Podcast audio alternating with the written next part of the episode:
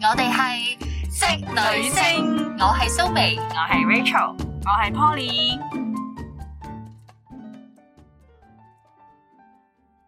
大家好，又到咗沒有 蘇眉我哋每一集 都要講一句沒有蘇眉的人。忍埋呢一集 啦，下集有噶啦，下集希望希望下集有啦，係。係啦。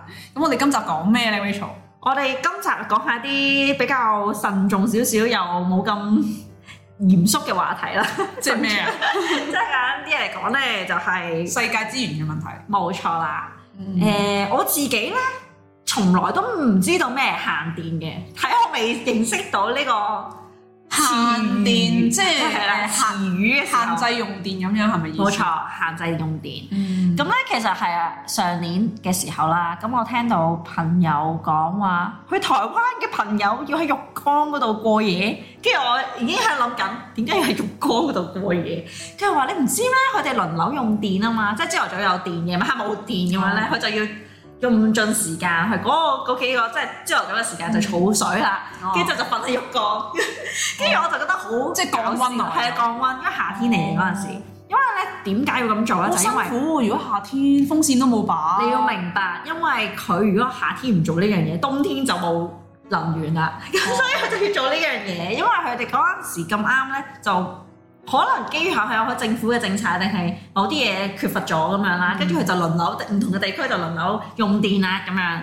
其實我嗯我發覺大陸都哦有啊嘅，即係有廠但咯，不嬲都有啊。經常性有㗎，因為佢佢要耗電能力強勁，佢佢一個城市咧，集中供電係俾住宅區啊嘛。係你工業區嗰啲佢就會限制你咯，即係可能係一日得幾個鐘係俾你係啊有有電咯。嗯係啦跟住我聽過佢哋話要做啲後備用電啊，即係如果唔自嗯發己。電機咁樣係啊，唔自己用後備電咧，其實係搞唔 掂啊！即係你都知有課請十程個人後邊踩單車發電， 順便減肥啊，唔該， 好健康啊！免費嘅消遣活動啊，我哋嗯，咁咁其實都正常嘅，即係當你一個城市或者一個國家要高速發展係，尤其是工業嘅時候咧，係其實個電嘅供應真係有限嘅，係冇錯所所以以而家即係世界嘅趨勢都係傾向於核發電咯。其實我覺得核咧，其實呢樣嘢咧都幾危險嘅。你都知道，曾曾經何時某個國家嘅核電廠突然間漏電電，流啊跟住之後就大禍啦咁樣， 係咯。咁唔唔止一個國家係嘅，咩幾切個咯切爾諾貝爾嗰啲，而係啊家嗰度仲係荒草萋萋一片咁樣。係啊。即係幾百公里內都唔識。其實呢樣嘢咧係大家都要重視嘅，因為咧暖化嘅問題咧，其實都講咗好多年，只不過近呢幾年特別嚴我重，哋今年咧特好別熱，啊啊感受得到嗰個全球嗰暖種化嗰種感覺， 啊嗰種感覺真係好極我端黐。線嘅中秋節都仲要着短袖衫咁樣。係啊，同埋有一樣嘢就係唔單止呢個國家，係另一個國家，即係西方國家咧，都係一樣面對緊天氣嘅轉反變。常咯，係啊一係就凍到凍死人，一係就熱到熱死人，好極端。你要明白，歐洲咧其實係冇冷氣呢樣嘢嘅，即係佢哋得暖爐嘅啫。係啊係啊暖氣， 你夏所以熱天死人咯。係啦，當你夏天佢根本佢嘅屋咧，其實係冇辦法安裝冷氣嘅，因為佢哋個支撐啊或者係結構咧，佢冇諗過你要有冷氣嘅，因為佢哋凍到一個點啊嘛，你明唔明啊？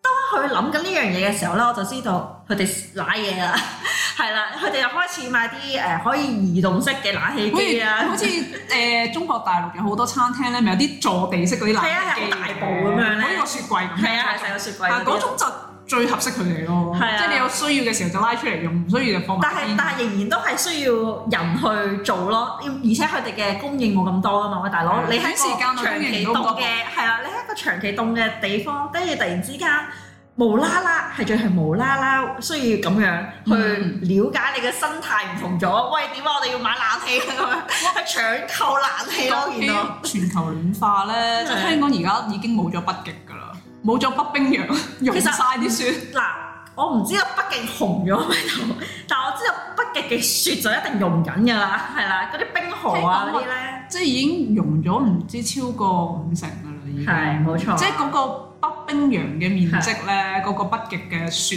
嘅冰山嘅面積係咧，已經比之前唔知幾多十年前減超超過一半嘅。係啊，因為嗱你個水位上你要諗漲下得好快。你要諗下一樣嘢就係北極熊，佢都開始絕種啦。哦就知道個情況幾咁嚴重啦，係啊嗯咪？可能有幾千隻，而家得翻幾百隻，甚至係幾十隻都未定啊會！唔會有人考慮將佢哋移居去南極咧？都係咁凍，南極係得企鵝可以生存啊！你幾時有見過北極熊可以游游游游喺北半球游去南半球？咪所以人工繁殖咯，將佢哋移去嗰邊生活咯。人工繁殖嗰邊好多企鵝食啊，可以斬啲企鵝嚟食啊！冇天敵喎嗰邊。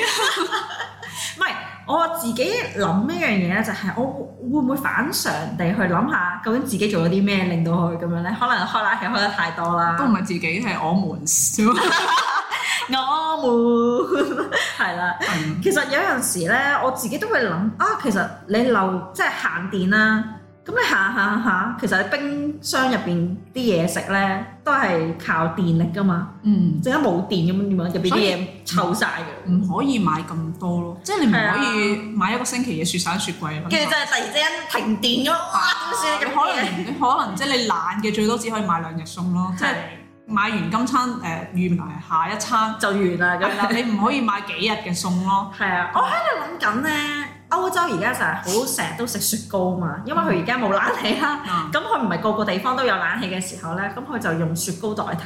喂，大佬，雪糕都要雪櫃都要用電噶嘛，大佬，你冇即係雪糕會唔會有一日變咗係嗰啲即係瀕臨絕種嘅食物咁樣咯？即係完全係冇你哋嘢擔食心咯。雪糕之前，你不如擔心下，人類有冇嘢食好過？唔係啊，係你諗下，我哋而家全球好普及嘅就係乜都電子化。係你諗下，如果有一日香港手機冇得再叉電，冇電，你會發生咩事咧？先唔好講話冷氣，冷氣嗰啲係享受啫。你冇冷氣，你係辛苦，但係你唔會死啊嘛冇。錯你唔會即刻死噶嘛。但係你諗下，如果你屋企住三十幾四十樓冇電，你點 其實我有諗過咧，如果我媽我媽嗰度我住廿幾樓啦，我都覺得哇，一日行廿幾樓上去，再行廿跟幾住樓落嚟，你你頭都暈啊！嗱，你手機冇電，都可以嘅。唔係啊，你手機冇電其實好大問題嘅。你出面而家我哋好多嘅支付系統係靠電電子貨幣啊，係你咩咩支付寶啊、微信支付啊 ATM 都冇電，咁你話點撳錢？啊誒 PayMe 啊、係八達通啊，全部都要電㗎係啊喎，甚至乎而家好多市面上嘅車咩 Tesla 呢，全部都電㗎嘛。其實我想講二零誒，好似五幾年嘅時候咧，香港政府係規定你一定用電動車添。係啊，係啊，所以咁但係你你嘅住你要用電，好但係問題你係冇電。咁你嘅電力嘅供應就係一個真係好大嘅問題。好大啊當你所有 everything 都係用電嘅時候，你係嗰啊個電量嘅需求係咪大得好緊要？仲有一樣嘢就係、你以前冇去好去發展嗰啲咩風力啊，或者太陽能嘅電，而家賴嘢啦。 即係有一日香港真係冇電嘅話，得嚟咁就緊真係冇冇啊，你真係冇啊。誒太陽能嗰啲係一個大嘅趨勢嚟嘅。其即實係係嘅。人類係真係好有必要咧，唔可以下下淨係單靠發電廠去發電。係即係有冇有冇辦法好有好 efficiency 咁樣將太陽嘅能量儲存起嚟用咧？其實咧呢樣嘢咧都唔係第一次講噶啦，但係科學家嗰邊咧 仍然都冇一個好即係好有效嘅嗱方法去做，因為有一樣嘢就係咩價格好昂貴，因為我哋以前細個讀書嘅時候咧都知道風力啊、水力啊、太陽能啊呢其實啲咁好貴㗎嘛，講呢咧啲能源其實咁講咧，我我陰謀論咁樣去考慮呢件事咧，係其實未必真係我哋想象中咁貴， 但係我哋學嘅時候就好貴唔咯。係係因為如果風力、水力、太陽能發電個成本好低嘅時候，會發生咩事咧？嗯賣石油嗰班人點算咧？啊，係係嘛？啊賣煤炭發電嗰班人點 算咧？冇得撈啊！嗰啲國 家你冇得你撈啊。喐咗某啲人嘅蛋糕啊！係啊你喐咗某啲人嘅利益啊！嗰啲係既得利益者係第一時間反對嘅。係係。咁係咪會話俾你聽啊？嗰啲嘢好貴啊，貴過你燒煤燒炭發電啦，貴過你貴過你用石油發電啦，係貴過你核能發電啦。係你而家用緊嗰個已經係 the best of the best。係啊，連你支唇膏都係石油做㗎。係啊，咁所以其實我覺得即係我你當我陰謀論啦，我覺得即使有人發明咗呢樣嘢，佢都會被限制唔准提出用呢種發電，直至到有一日。呢呢個世界嘅需求量，用呢啲咩石油啊、誒煤炭炭都唔能夠滿足嘅時候，佢哋先會退而求其次去去做呢慢樣慢嘢轉化成用咩太陽能、風力啊嗰啲咁樣樣。其實而家好多時候咧，我哋國內嘅政策啦，就會話啊，要去翻翻去農田啊，翻翻去保育啊，因為佢突然間發現佢哋開發得太快啦，所有冇農用村嘅人入晒城市係啊嘛，啦，佢就變咗農村係冇人耕田啦，跟住啲地嗯又凹凹凸凸啦。因為其實你唔種植咧，係對啲泥土咧係有好大嘅害處，可能永遠都種唔到嘢㗎啦。因為你唔去維護啊，你唔去做再加啊嗰啲咧，上全部都工業化咧，工業產生好多廢氣、廢廢水啊，係啊，其實係污染咗嗰啲土壤同埋食水啊。冇錯，咁變咗有好多人話以前可能你打開個井就咁打紅打桶水，嗰啲水係就咁飲得㗎。係啊。你而家喎喺過濾幾次都唔敢飲。我我其實我好慶幸咧，我屋企嗰度咧，即係屋企，即係喺大陸咧，都仲有口井嘅。咁咧，我以前細個嘅時候咧，覺得係好神奇一樣嘢，要打井。因為我嗰陣時好似九歲定十歲到啦，就喺度打井，啲井水咧係好清 涼，係啊，以係前係你會成諗個到西。瓜擺落去個井係啊嗰冇錯邊流翻上嚟係雪西瓜咁樣係啊，雪西㗎嘛好，瓜似因為你要知道嗰度啲井咧係涼爽過你而家喺水喉開出嚟嗰啲水咧嘅一百倍，嗯佢嗰啲涼同爽埋程度清甜㗎嘛，係清甜嘅，因為我有一樣嘢就係以前嘅人咧係冇污染噶嘛，即係你個農村係但而家俾你翻去，去你仲敢唔敢用嗰口井嘅水？啊我夠膽嘅，因為咧誒、我有睇過佢嗰個井，嗱我夠膽，但係我唔夠膽飲咯，你我你就夠膽呢個就無知啦，因為咧你肉眼睇到個井，可能依都然係乾淨嘅，依然仲係好乾淨、好清澈，係啊，好清澈或者你飲落去覺得好清甜啦，但係其實可能佢已經有一啲放射性嘅污染廢，嘅，或者有好多重金屬，喺地下水嗰度滲咗落去污染咗，嗯其實可能真係重金屬超標，有啲孕婦可能飲咗即刻流產添，咁又係，所以你唔好搏啊！真係，你翻到去可能即係我嚟浸下西 瓜，就因為你唔會食陳皮㗎係嘛，啊個所西以瓜我皮 OK 嘅。係係啊，即係可能我哋拖下地啊，咁樣都 OK 嘅。但係你如果真係我哋飲用或者食用咧，未必真係得啊！你要即係要做下化驗檢查下睇下得唔得啫。所以呢啲就係社會嘅進步咧，就令到人咧 就越而家要食緊惡果咯，即係因為天氣開始越嚟越熱啦。其實我未諗過，即係我以前細個嘅時候咧，最多覺得廿八度已經好高噶啦嘛。即係我哋以前細個嘅時候會覺得廿幾度已經好三十度好熱㗎啦，係啊，三十度我哋而家係三十三、三十四度， 四十度閒閒地喎。即係可能下一代出嚟嘅時候就話：我唔係不嬲都係四廿幾同係五十度 嘅咩咁係咯， 有二十度呢樣嘢嘅咩？咁係啊，即係我哋破壞咗環境，我哋自己嘅下一代就要默默咁承受咯。因為你家家戶戶都開冷氣，其實咧，有陣時咧，我自己咧都會覺得夜晚黑咧，你唔開咧，你都要焗住要開，因為成條街都開咧，你係啊開窗咧係熱到阿媽都唔認全得。世界都開，你，冇得唔開即係媽媽都要話：哇，點算啊？好熱啊，去閂窗啦 咁樣。好似開流咁樣。 係啊，因為你人哋啲熱風響晒個環境入邊啊嘛。係啊，而且你要你要明白電。其實大家冇諗咁多嘢嘛，就得兩樣嘢啫，感覺涼爽舒服，咁就已經即刻去開噶啦嘛。佢唔會諗你，喂電呢啲嘢唔關我事啦，係嘛？呢啲國家政策嚟尤㗎其是啊即係肥少少嘅人咧，就特別怕熱嘅，係啊，佢我係我好明白呢個感受，係忍唔到嘅嗰種熱，因為你會嗱， 脂肪嘅跡象，你假設你翻屋企食完個飯，沖完個涼，嘆下冷氣好舒舒服。服但係如果你唔開冷氣，沖完個涼，轉頭又出翻汗，係啊。咁你點解不斷沖涼？ 冇可能噶嘛。其實我我喺夏天嘅時候，一日係沖兩次涼，朝頭早一次，夜晚係一次。原因係因為真係好熱。好立啊，個人係啊，同埋一樣嘢就係我老公咧係提倡唔開冷氣嘅人嚟嘅。哇！我唔喺度瞓嗰幾晚咧，梗係我係可以唔使開冷氣㗎。 佢都冇脂肪積聚嘅，佢真係瘦到一個點 啊！大家認識我老阿阿牛君嘅人咧，係會知道佢根本係唔會需要有冷氣嘅，你明唔明白？ 佢刮慘慘到一個點，佢不佢佢係要幾多張被先先至夠？夏天都要冚被 係啊，佢係一個好厚好厚嘅被。好凍啊，三十幾度。係啊， 所以你有時就係咁瘦人就係有佢嘅特權。 我但係我瘦嗰陣時，其實我都唔係，即係我曾經都試過唔開冷氣，因為我屋企人開冷氣，但係大家會打開個房瞓，係即係 share 咁樣咯。 share 啲冷氣。係啊咁我就其實當我媽媽同我細佬個房都開冷氣嘅時候咧係，我係開把風扇已經夠喎。係啊嗱，其實呢我自己開冷氣，我會好凍㗎。係啊，冇錯，我都係啲嘢會覺得凍嘅人嚟嘅。通常咧，我都建議大家去廿五或者廿六度咁樣係咧，咁就最尤安其全。是你瞓着咗嘅時候咧，啊係會越嚟越凍嘅，你點係唔解？需要咁凍係嘅，啊真係廿五度以上都跟住夠。冚冚兩張棉胎咁樣。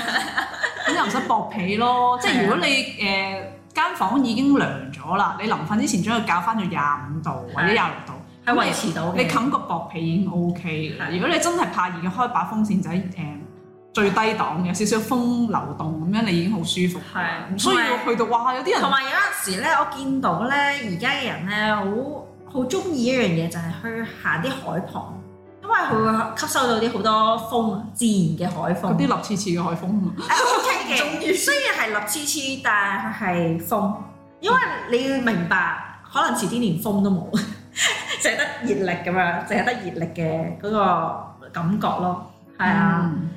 啊冇噶啦，限電呢樣嘢咧，其實都唔係第一次聽。咁而且有樣嘢咧，就係、好多時候你都要做作出第一步咯。即係而家有好多嗰啲咩綠在生活啊，嗰啲環保回收啊嗰啲咧，你就得閒做下啦， 係啦。仲有啲咩廢廢物回收嗰啲，得閒就做下啦咁樣。其實唔得，我而家我公司咧，係啊佢有一啲誒、呃 product 做完之後咧，要寄去外國俾個客咧，係啊因為呃誒嗰、個 product 寄去外國嘅時候咧，要買保險嗯 insurance，係啊，咁咁佢個 insurance 度係規定咧，你一定要 double 包紙 package。係啊，嗰啲 bubble 紙啊嘛，仲唔要係啊，係係嗱，首先件貨可能要用 bubble 紙或者一個盒包住係啊啦，包住。咁跟住咧外邊加一浸 bubble 紙啦，嗯跟住塞入一個誒、呃叫做 small box 入邊。係，跟住個 small box 咧封好咗之後，再塞入一個 medium box 入喂，好似俄羅斯嗰啲娃娃咁邊。樣，哇！咩咩？一個一個一個一個係最少有兩個盒㗎，係啊，跟住你嗰個保險先至承包㗎，因因為為咁樣安全。因為你裡面嗰件產品係貴價產品係啊咧，如果裡面有損傷而你外邊冇兩個盒嘅話咧，佢有權賠俾你。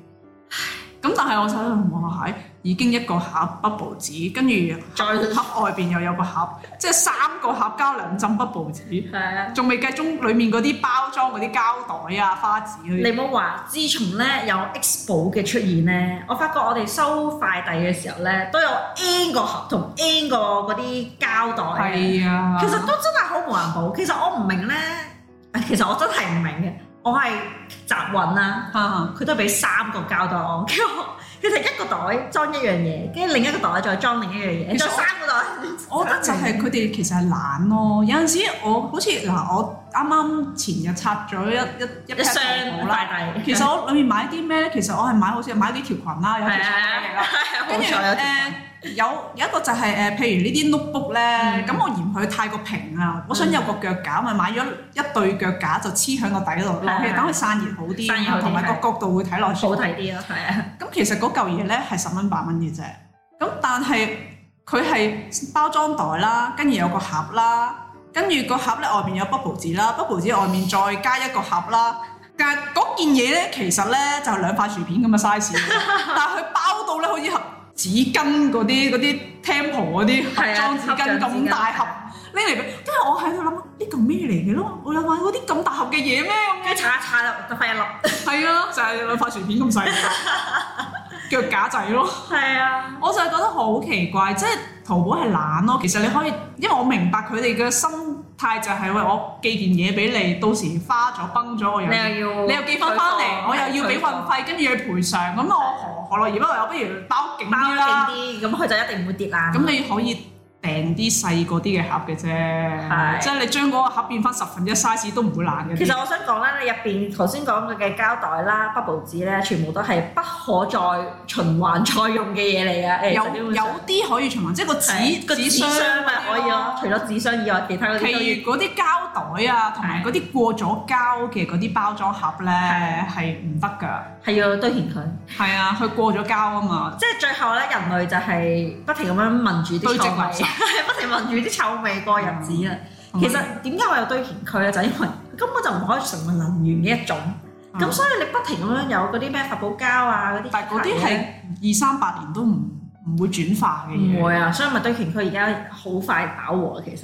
可能你遲啲就會明白，哦，原來我你係住喺所以我覺得其係啊實即係如果搞科研嘅人咧，應該研究下一啲生物轉化嗰種係能源咧，就係可能整咗一樣嘢，好似發泡膠或者 bubble 紙咁樣嘅，但但係可用嘢咁樣。係啦，當佢一遇水就用啦。遇咗水之後咧，可能誒一年之內佢會分解嘅，即係嗱，你要一遇水即刻溶唔得嘅，係啊，係咪或者 先？係或者唔係喂，遇速水，速遞期間濕咗溶晒點算係咪先？但或者唔係用水，或者係某一啲誒冇咁有害嘅物質滴一兩滴咁樣就會溶解 嘅。我覺得遇水係最好，因為你譬如去咗堆填區落咗雨，係跟住佢噏可能一年之內佢就會腐爛咁係樣，係係變翻一種有機生物咁樣樣，咁係咁可能會好啲咯，但可能研究成本好高，其實係啊，因為而且大家嘅智慧未去到達到嗰同個埋可級數能可能有呢啲嘢，但係佢個製造成本可能十倍。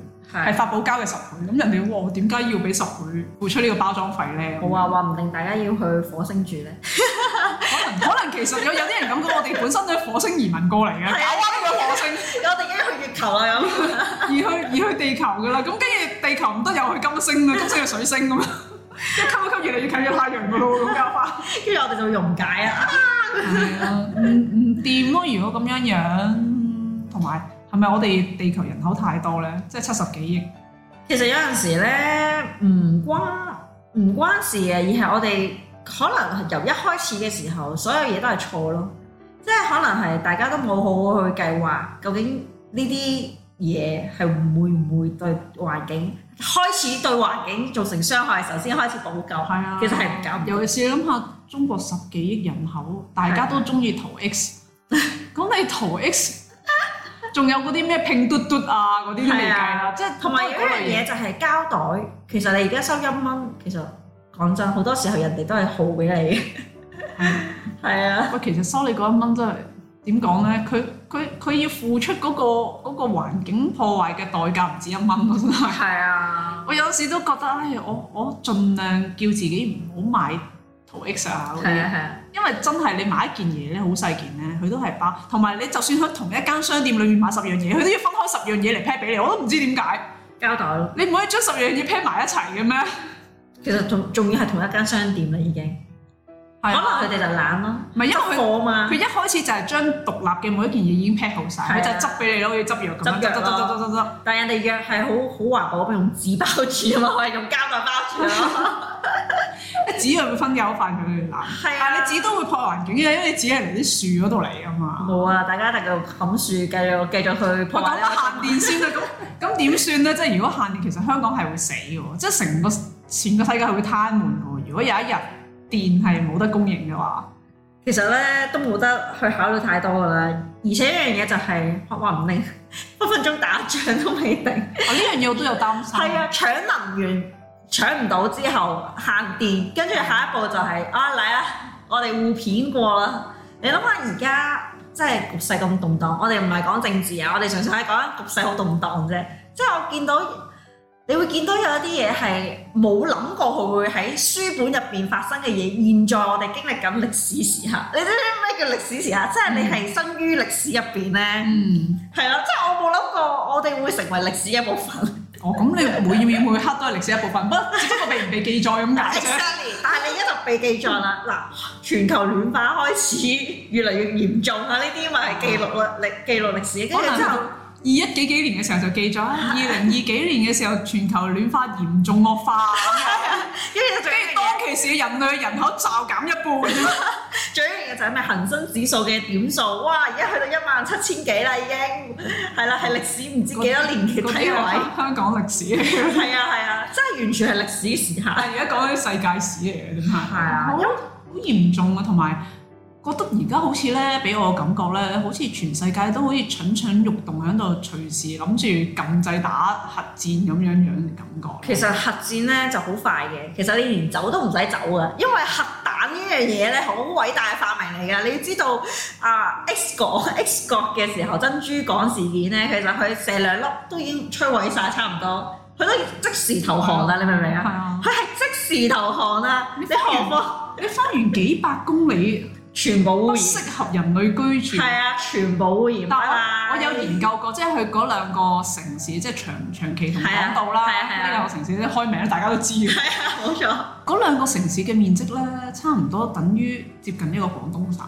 即係換其實係句話講，如果廣東省嗯嘅大亞灣核電廠泄漏核輻射，其實我喺香港拜拜㗎啦，使乜玩啫點？知香港成個廣東省都唔可以人唔可類以居住住啊！我哋可能要去北誒嗰個北方少少咯，即即係係可能東山以佢北嘅地方啦，總之係啊係啊，即係咪內蒙古啊嗰啲咯，起 碼都新要疆啊嗰啲啱噶啦起。碼都要誒、去到武漢以上嘅地方，武漢係係啊中國嘅中間位中間位係啊係啊，你當佢再當係一個分水嶺啦，再上啦係啊係啦，即係武漢以下嘅地方接近唔可以居住㗎啦，即係一個核電廠泄漏核輻射，係啊，你已經差唔多話係半個中國，四分一個中國好噶唔啦，住得，拜拜。同埋一樣嘢，我就係人哋打完你，你掉翻俾人嘅啫嘛，即係咪啊掉？過嚟掉過嚟，好嘢，基本上你去邊都冇用啊，因為當有人用咗呢個方法去， 係啊，只要做有有一個國人哋話家。我冇咩，我大把啦，又掉咗兩粒出 只要有去。一個國家打破咗呢個禁忌，用咗第一粒核武 器，其實大家就大家就會解封啦。啲核哦係啊，使乜打啫？而家好先進，撳個掣就已經飛到過去啦嘛。而家喺度拗嚟拗去就因為大家都未用核武器啊嘛。係啊，只要有一個國家，你唔好理佢係特登定係唔覺意撳錯掣都好。其實我有時喺度諗咧，即係其實要死好容易嘅咋，大家。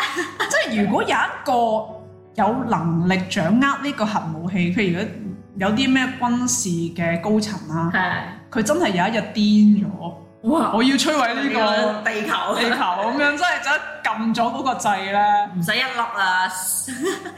你開咗嘅第一粒，你自然有十粒出現㗎因為啦。最恐怖嘅嘢咧，你唔同一般彈道導彈，嗯彈道導彈咧，我有誒。呃時間 timing 衛星系統係咧可以攔截，我喺中間發射另一粒導彈追截咗你，就就空中炸空中咗。去，係啊！但係你核彈咧，空炸咗你嗰個核彈都係會爆咯，嗰個核彈爆哦即係咪都要爆啊咯睇？下響邊個位爆，好恐怖呢件事。所以愛因斯坦曾幾何時有講過，佢死嘅時候就話好後悔發明咗呢樣嘢。係愛因斯坦發明嘅咩？我唔知係喎。啊係愛因斯坦發明嘅，係啊。佢哦，係研究核㗎嘛，佢係物理學嘅一個好偉大嘅人啦，係啦，我知佢好偉大，但我唔知原來核彈係係佢佢發發明明嘅，係嘅。愛因斯坦發明嘅。我就係覺得呢樣佢嘢首先係佢發現啦，都唔係佢發明，係發現咗有核呢樣嘢咯。係咯，我就記得唔係佢發明，佢係發現係核發子現嘅。係啊，發現咗核。但我就跟住啲人就俾有心嘅人利用，哦，原來可以作為軍事武器，咁就揦嘢啦。即係曾經何時咧，佢係覺得佢自己好偉大啦，發現咗一個可以造福人類，因為係發發電啊嘛。冇諗過人哋用嚟做軍事武我覺得器，每一樣嘢都係雙刃劍嚟嘅。一開啊始發明火藥嘅嗰個人，其實可能佢係諗住開山劈石，係啊，同埋佢有有光咯，佢係純粹係夜晚黑唔使再摸等就愛愛迪生咯。 即係佢你啊以為有光啫嘛，冇諗到你哋會用嚟唔做係啊？我係呢講即係炸藥呢樣嘢，係啊炸藥有個爆破功能啊嘛。可能一開始淨係可能開山劈石，啲。係啊，但係後尾啲人嗰啲軍事武器喎，哇！炸晒槍都係啦。炸晒成個人嘅軍槍一啊開始可能係諗住殺獵咪可以食 嘢，點知而家係打殺人，獵咁，係打打獵打唔到啦，打人就有。所以我覺得人係好變態一種生物嚟嘅，其實都即係有你一只樣要嘢，俾佢掌握到一種武器，就諗住用喺人嘅身上，好變態嘅真係，冇啊！作為一人類就有邪惡嘅好諗陰法，暗面啊係嘛？係啊，哦，所以即係其實而家最面對最大嘅都唔係嗰個電嘅能力，唔係啊，其最實係政治動盪同埋局勢嘅動盪。最最恐怖係人心咯。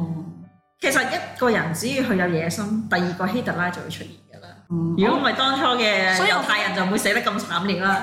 我覺得即係呃誒一個國家嘅元首咧，只要 咁即係全世界幾百個國家嘅元首啦，咁多個國家，只要有某幾個比較有軍事實力嘅個個腦有問題咧， 你就真係成個世界都玩完。冇啊即係所以嗱，如果你有權利去投票去選你國家嘅咩總統又好，首相又好，係即係你要信而重之咁，即係佢個人貪污或者佢佢個人賤格咩都好，呢啲唔係最重要，千祈唔好係精神有問題或者變態，即係希特拉，即係千祈唔好係嗰啲咩反社會人格啊，要摧毀成個世界嗰啲，出去成個種族咁樣。係啊，真係好變態。如果係咁樣，真係死得㗎啦，真係。冇辦法㗎，因為我哋生於歷史， 而家真係歷史嘅時刻嚟嘅。因為你會見到每一日嘅新聞咧，都好似覺得嗰個想打佢，嗰、個都有意欲或者到動機想打係啊佢。你諗下，連日本仲首相前首相都俾人殺死，你都知道有咩人類係做唔出啊？所以我而家都好驚，即係睇下會唔會真係忍唔住出手先咧。時如果一出手就其他國家都喐手㗎。其實講真，你就算儲幾多個金粒都冇用， 你要用到真係，你未用你已經死咗。你喺香港嘅首富都冇用，去到嗰刻所有嘅資源都係冇都不啊，夠分配。係啊，我當我當你可以捱得比一般人長，即係可能我哋啲貧苦老百姓可幾能個月咁樣就玩完啦咁樣。冇啊。如果如果有一日限水限電，你生存到幾耐啫？你屋企就算有米，你都煮唔到你食。咁又係，你邊度透火燒一個 sofa 嚟？我煮哋飯跳海 啊嘛，去海邊流水。因為你供應香港供應嘅全部靠外來啊嘛，主要係係你本身唔能夠自給自足噶係嘛啊。咁當如果全世界嘅資源都唔夠嘅時候，連祖國都唔得人理你，佢自己都搞唔掂，係搞唔掂，啊係咪先？？咁即係我講講個例子就係咁，即係你就算有錢都冇用啊！你可能我捱我捱一個星期會餓死啊，你可能最多捱一個月咯，俾你叻啲兩個月好命。係你有錢啲，你買到多啲糧食或者攞到多啲資源。最可怕嘅一樣嘢就係，當佢個通脹已經好高啦，跟住之後民生嗱食嘢好重要啦。當你見過有啲一一千蚊可能先買得到一個麵包嘅時候，咁你就要諗下個通脹有幾犀利啦。冇係啦，啊嗰陣時其實嗰嗰刻咧，就算有錢嘅人都冇用，都帶嚟唔到咩保障。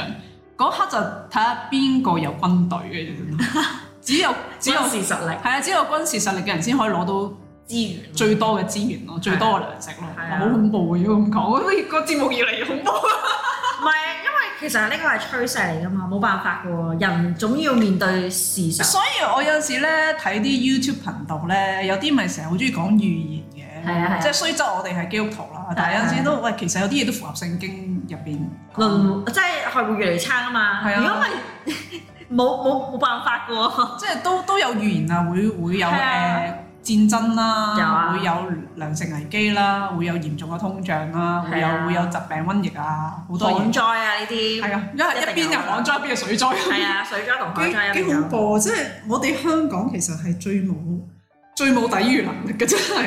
我話你得得唯一一條路就係走翻大陸， 你翻大陸都冇資源分配俾你啦，其實去到嗰下。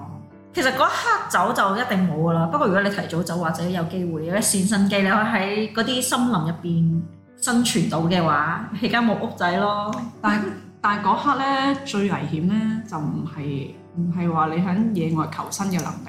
係，係你遇到任何一個人嗰個都好危險，即係因為到會搶你啲去到嗰一嘢， 刻搶你咧，啲嘢。人遇到人咧就係講武力值㗎啦，係即係睇下邊個打得，我會搶你手上面所有嘅資源咯，甚至乎殺埋你咯。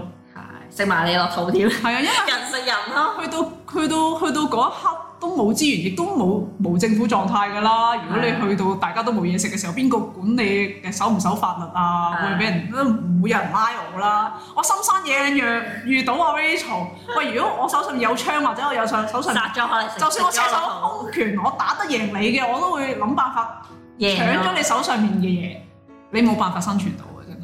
變翻原始時期咁嘅人猿嗰啲年代到其時咪變咗一個部落咁樣咯，即係大家都係土皇帝啦。嗱，呢個山頭我嘅。係你呢個山頭人過嚟搶我啲，我打翻你咁樣，就係、咁樣咯。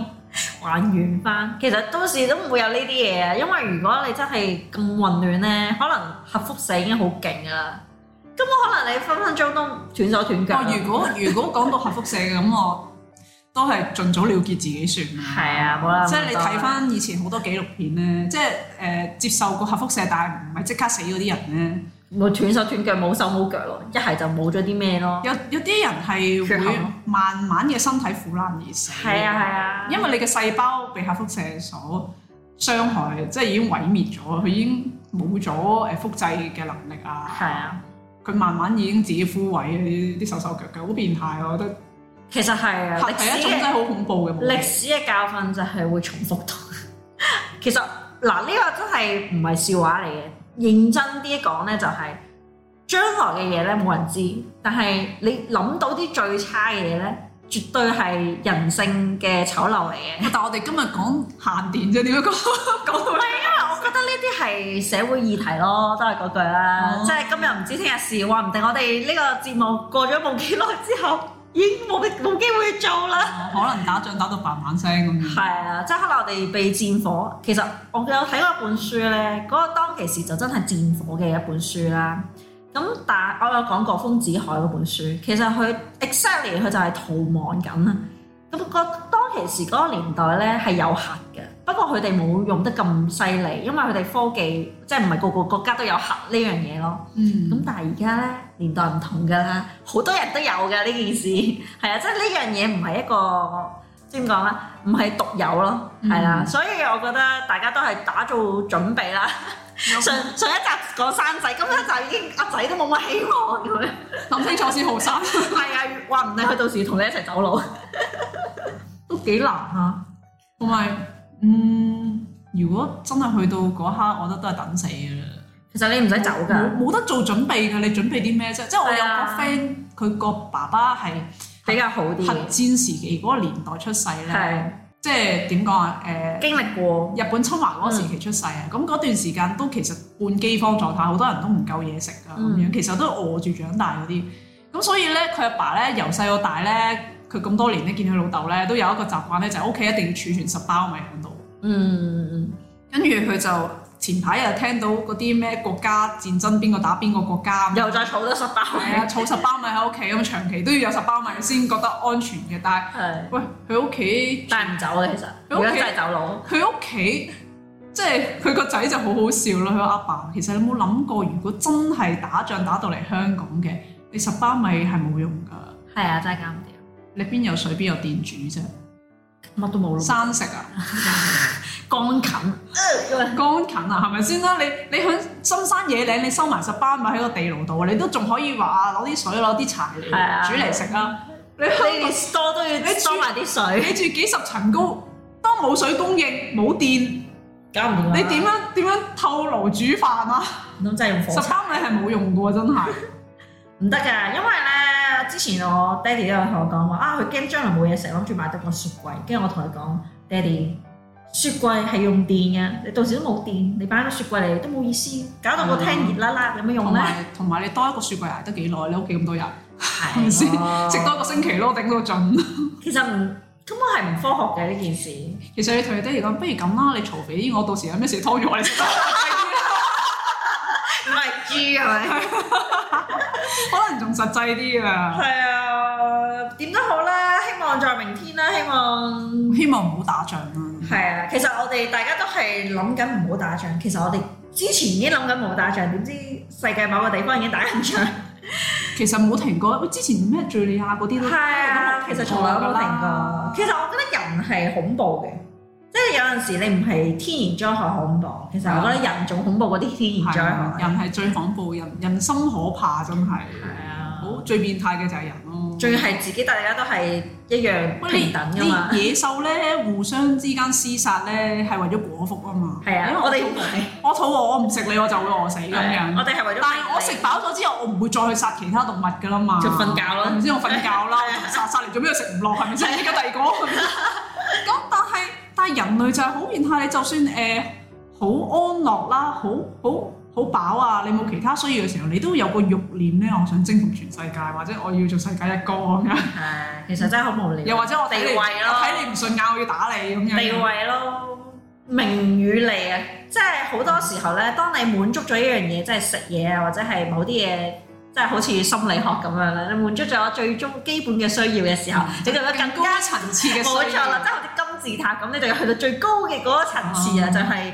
已經係嗰種唔一樣嗰嘅啲咩孔子孟子講咩飽暖思淫欲啊，係嘛？開始又要諗其他嘢。佢講嘅淫欲唔係我哋諗嗰啲咩鹹濕嘢嗰係唔啲，係嗰啲係係講緊啲追求更高層次嘅慾望係啊啊，係追求，但係呢啲嗯嗰種追求唔係生存上需要嘅慾望咯。係啊。啊，即係可能你想要多間屋，想要多架車啲咪，最想要多個幾個老婆咁樣，呢啲都啊係冇辦法㗎啦。